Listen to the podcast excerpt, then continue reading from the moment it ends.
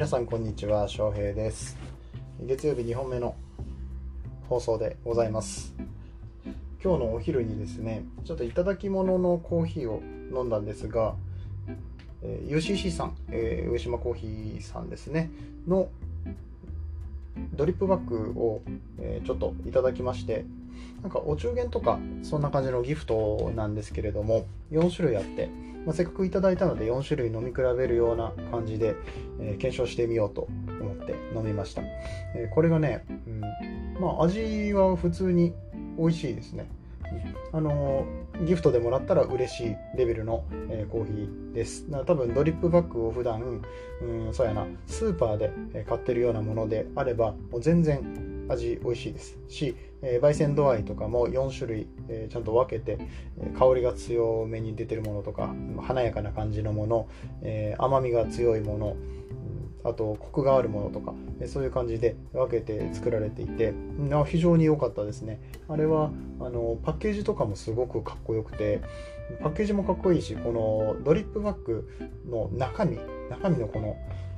この実際にこうカップにセットするあのドリップバッグの部分です。このこのフィルターの部分がなんかすごいかっこよくて、あ、これこれなんか言葉で説明するの難しいんですけど、ちょっとなんかこう、ポコッとこう、あの立体的な感じに自分で組み立てるんですよね。でそれがもうなんか超かっこよくてそそこからもう全部その最初から最後までもう例えばあのお中元でいただいて中開けて何もらったんだろうコーヒーだでもコーヒーいつも飲む感じよりもだいぶ高級感あるな。で袋開けてみて袋もなんか高級感あるな。でえっ、ー、とそのドリップバッグの部分もいつもと違う感じですごくしっかりした作りになってて。で味もま十分、えー、4種類あって気分によって変えて楽しむことができる、えー、もうこれはねあのギフトとしてとても素晴らしいと思いましたね。普通にもらって嬉しいし、まあ、本当に企業努力だなと思いました、えー、でまあ、ドリップバッグを使う方っていうのは多分時間がない方とか、まあ、あとは、えーとまあ、そこまで家にミルがないとかね。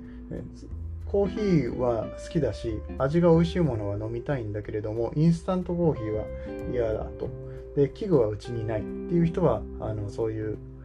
ドリップバッグがいいと思うんですがえっ、と今日はですねドリップバッグ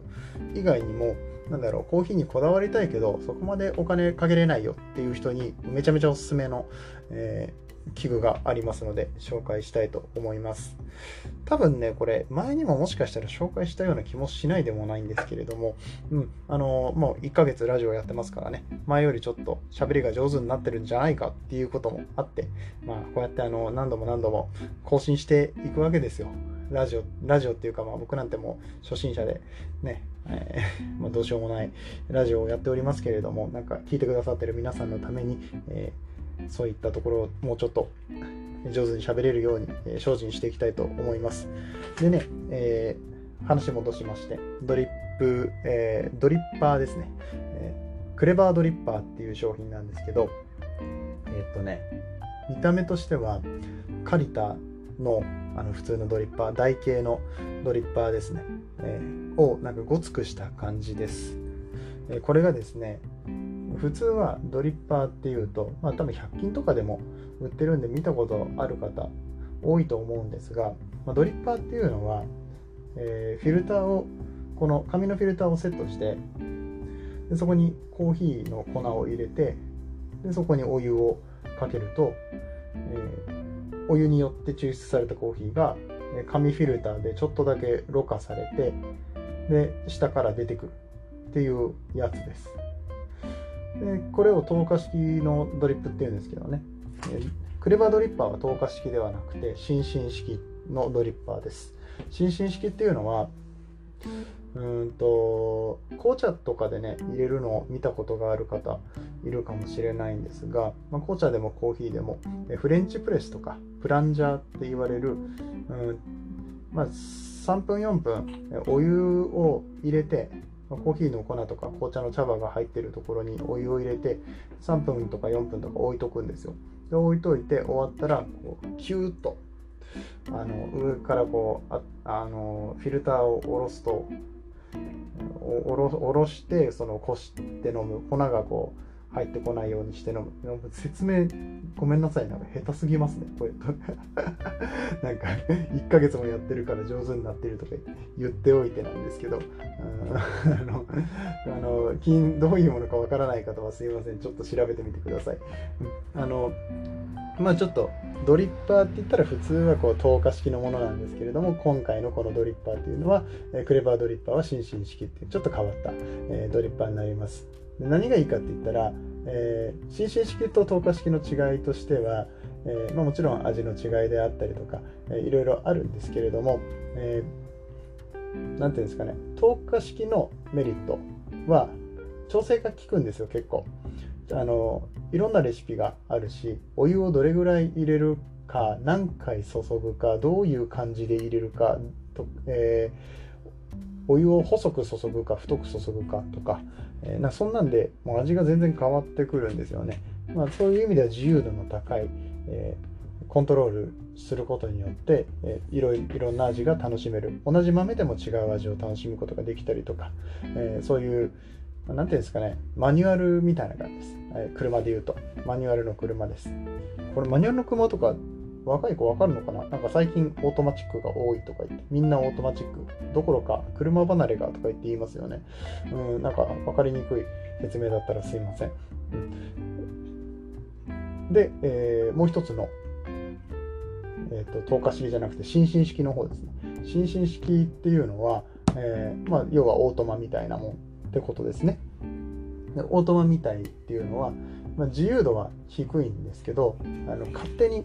もうなんだろういじれる部分が少ないからあのぶれないんですよ味が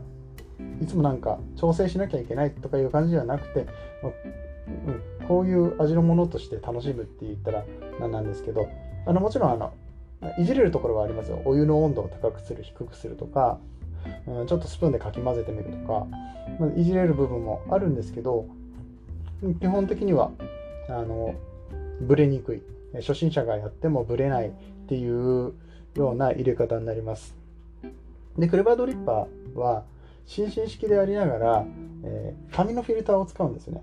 心身式の他のさっき説明したプランジャーとかって金属のフィルターになるんですけれども紙のフィルターがついていてかつ、えー、こう浸しておいて味を取る、えー、味を抽出させるっていうような、え機械になるんで、えーまあ、結構すっきりした味になるんですね。紙フィルターをかませてる分油分とか雑味を取ってくれるので、えー、すっきりした味になります。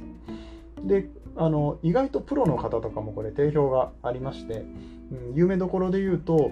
えーと、豆ポレポレさんって沖縄にある焙煎の、えー、2018年のチャンピオンですね。えー、2018年チャンピオンか。えっとで日本でチャンピオンでで世界で2位です。でそのレベルの方がやっているお店店頭で、えコーヒー買うことできるんですけれどもそこはクレバードリッパーで、え抽出しているので、まあ、そういう入れ方でちゃんと美味しいよっていうことを、え言ってくれてるわけですね。なんであのそういった意味では権威性も高い、えちゃんと美味しいコーヒーが飲めるドリッパーでありましてで先ほど言った通りほったらかしにできるっていうのが大きくて、まあ、うちなんか子育てをしているのでもうお湯をこう2分間3分間ゆっくり注ごうって思ったら、まあ、突然子供が泣き出したりとかするわけです。何かが起こってしまったら困るので、えー、本当にお湯を注ぐだけでいい。お湯を注ぐだけでかつあの3分経ったらこうコップの上にガチャって置いたらこう勝手にお湯が出てくる、うん、これねちょっと時間がなくなってきちゃったんであの詳しいものはリンクから飛んでいただくと分かるんですけれども、うん、あのコップにガチャッとセットすると今までこう浸されていたものがツルツルと出てくる、えー、そういうドリッパーになっておりまして、うん、ななんていうのかな。片手で全部できちゃうんですよね。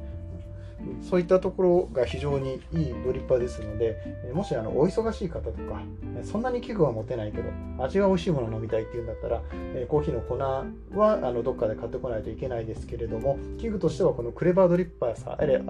クレバードリッパーさえあれば、えーと、夜間とかもあの普段お家で使っておられる夜間何でも、え、いけるので、うん、あのぜひぜひお勧めしたいと思います。この番組はコーヒー沼で泥遊び、えー、素人も玄人も泥だらけになって、えー、楽しく遊ぼうぜというコンセプトでやらせていただいております。皆さんの役に立つ情報をこれからも発信していきたいと思いますのでどうぞよろしくお願いします。今日も皆さんにとって素敵な一日となりますように。それではまた。バイバイ。